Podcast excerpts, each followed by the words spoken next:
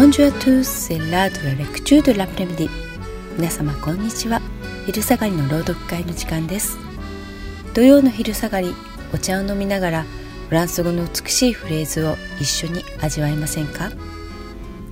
この番組はフランス語の音を楽しむをテーマにフランス語を学びフランスの文化や歴史にも触れる時間をお届けします前半はフランス文学の朗読を中心に後半はアレックスさんへのインタビューです。講師は私瀬能優子でお届けします。番組のスクリプトやワンポイントレッスンの解説はサイトにありますので番組を聞いた後にぜひ読んでみてくださいね。この番組は大人の語学留学からフラワー留学までフランス留学のフランスへモアの提供でお送りします。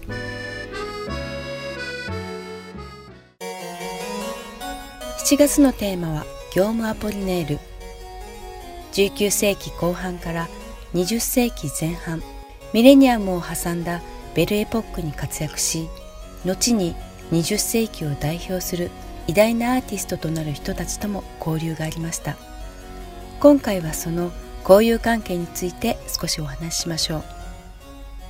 アポリネールと交友のあった人物の中にはパブロ・ピカソやアンリ・ルソーがいました。ルソーは素朴派あるいはナイーブアートと呼ばれるジャンルの絵を描く画家です。彼の作品は死後高く評価されることになりますがそれはアポリネールやピカソにより功績も大きいのではないでしょうか。当時世間では全く評価されていなかったアンリ・ルソーの絵を5フランでピカソが購入し1908年3月バトー・ラボワール洗濯船と言われたアトリエに招きその絵を称賛し他の芸術家たちと励ましたのも有名なお話です。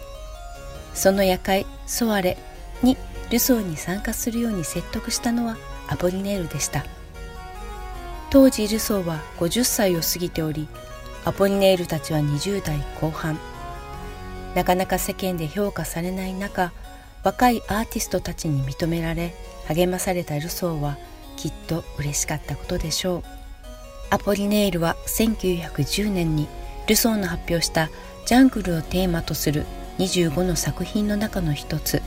夢ラヘブについてこう述べています。この絵は美を放射しているしそれは議論の余地はない。私は今年は誰も笑わないであろうと信じる。美というものを追求し言葉だけでなく絵や人の中にも美を見い出そうとしたアポリネールらしい言葉です。そしてルソーの母碑にはアポリネールの言葉が添えられています。今回の朗読はスタブロ詩編よりル・ボンソメイユ熟睡とルソーの母碑に添えられたアポリネールの言葉を紹介します。ル・ボンソメイユでは彼の綴る優しい言葉から朝部屋に満ちる甘い空気が伝わります。そしてアポリネールのルソーへの言葉。ウィットに富みルソーへの敬愛の気持ちもこもったポエムです。朗読はアレックスさんです。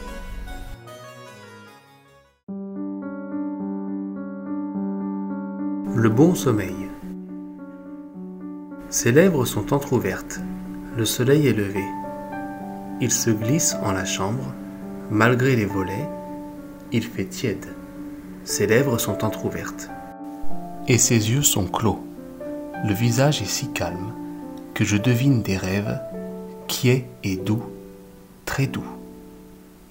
Je me souviens d'avoir rêvé que l'on vivait autour d'un grand pommier d'amour. De doux jours pareils aux nuits sans lune, et l'on passait le temps à caresser les chats, tandis que les filles brunes cueillaient des pommes une à une pour les donner aux chats. Ses lèvres sont entr'ouvertes Oh, les calmes respirent. Ce matin, la grande chambre est si tiède. Dehors, les oiseaux chantent et des hommes travaillent déjà. Tic, tac, tic, tac. Je sors sur la pointe des pieds pour ne pas troubler le bon sommeil.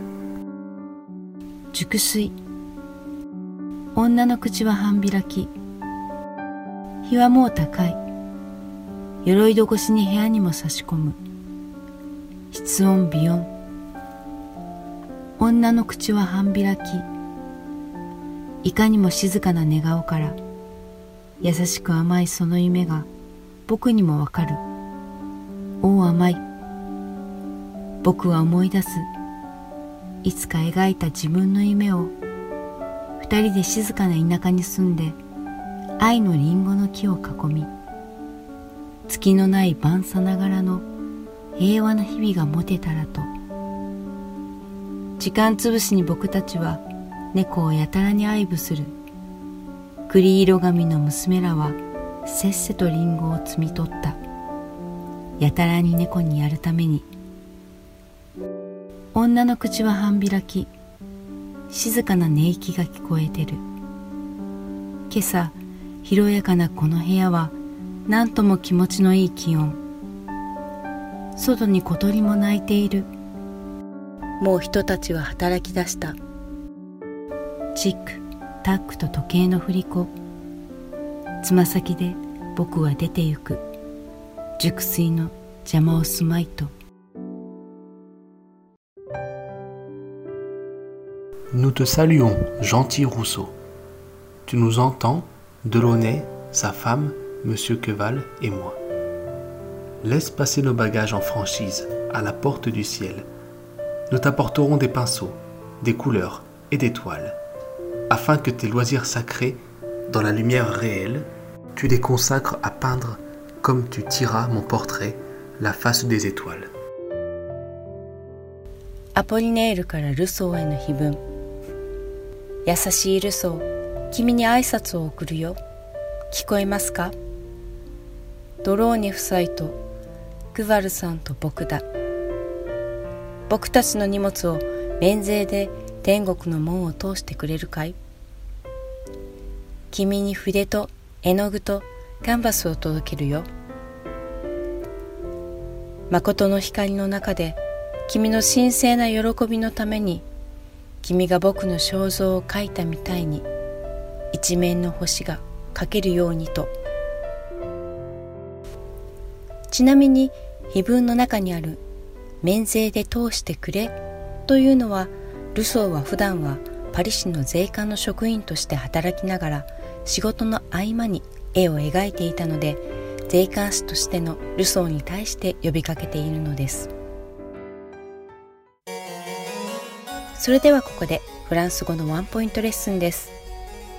セジューソンクロの形容詞クロあるいはクローズとタンディックレフィーユブルーヌのタンディックそして日本人はなかなか使い慣れないコンサクレについてどのように使うのかアレックスさんに聞いてみましょう。アレックス、peux-tu nous donner des exemples concernant ces expressions, s'il te plaît? Oui. Alors, tout d'abord, clos. On l'utilise exactement comme fermé, bien que clos soit plus utilisé à l'écrit. Clos は fermé 閉じると同じように使われ書き言葉としてよく使われます例えば Les yeux clos, les yeux fermés 目を閉じて La porte était fermée, la porte était close ドアは閉まっていたと言い換えることができ Je suis allé chez Sophie, mais j'ai trouvé porte close. 私はソフィーの家に行ったがドアは閉まっていたというように使いますポフトは女性名詞なのでポフトクローズとなりますねまたクローフという動詞もあります。こちらは特にクロールでは討論を終わりにするという時に使いますがドアを閉めるとか窓を閉めるとは使いません。次にタンディックについてですがこれには反対と同時性という2つの意味がありこのポエムでは同時性を表現しています。Et l'on passait le temps à caresser les chats tandis que les filles brunes cueillaient des pommes une à une. の部分です。ここでは、タンディックをバンダンストンラ、同時性を表すその間と置き換えられます。例えば、 La pluie continuait de tomber, tandis que les enfants continuaient de jouer dans le parc. 子供たちが遊び続けている間中、雨は降り続けていた。Ma sœur s'intéresse à l'art, tandis que moi, pas du tout.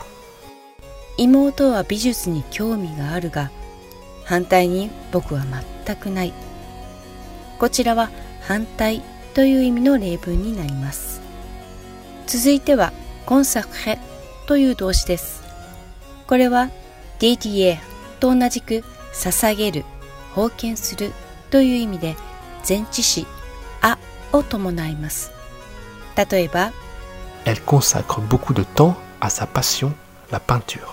彼女は彼女の情熱である絵画に多くの時間を費やしますこちらはシンプルに Elle utilise beaucoup de son temps pour sa passion, la peinture.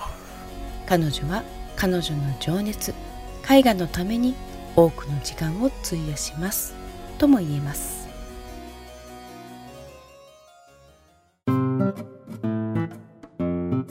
続きましてアレックスさんへのインタビューです。フランスの美術館ではよく小学生の団体が思い思いに写生をしているのを見かけます。名作を前に自由に座って写生するのはとても貴重で贅沢だなと日本人としては思います。アレックスも写生をしたり見学に行ったりした経験はありますかアレックス As-tu déjà fait des esquisses dans les musées Et es-tu déjà allé au musée en sortie scolaire Alors non, Yuko. Je n'ai jamais fait d'esquisse dans des musées et de toute façon, je suis vraiment nul en dessin. Je n'ai absolument aucun talent artistique. Aucun. À l'école primaire, je ne suis jamais allé au musée, ou peut-être que je ne m'en souviens pas. Au collège et au lycée, nous avons fait des sorties scolaires, mais pas au musée. Nous avons visité un aquarium, les châteaux de Chambéry en Savoie, des parcs naturels, nous sommes allés au cinéma parfois. Mais oui, une fois, je me souviens, nous sommes allés au musée de ma ville, Aix-les-Bains. Aix-les-Bains, le musée fort. Il est très petit et les œuvres qui s'y trouvent ne sont pas du tout majeures. Je ne sais même pas s'il existe toujours, d'ailleurs. Mais autour de chez moi, il n'y a pas beaucoup de musées, mais plutôt des endroits naturels ou des anciens bâtiments. Donc euh, quand on fait une sortie scolaire, nous allons dans la nature. Peut-être que les Français qui habitent dans les grandes villes vont au musée, je pense. なるほど。アレックスはサボアに住んでいたから、課外授業は美術館よりお城や自然のあるところに行っていたんですね。課外授業にも地方の特色が出るものなのでしょうか。面白いですね。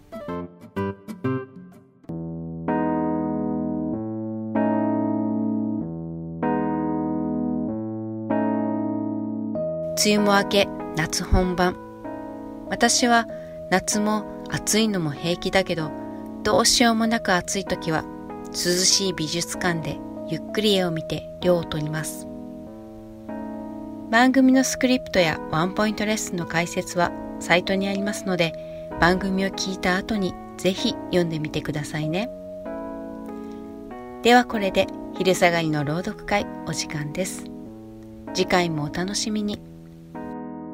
レクチュード・ラ・プレミディ8月に1周年を迎えるにあたりスペシャルコンテンツを準備中です。